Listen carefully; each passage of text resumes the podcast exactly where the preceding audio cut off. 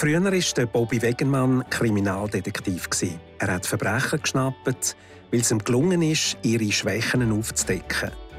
Und heute bin ich Lerncoach und decke die Stärken von Schülerinnen und Schülern auf, damit sie Freude am Lernen haben.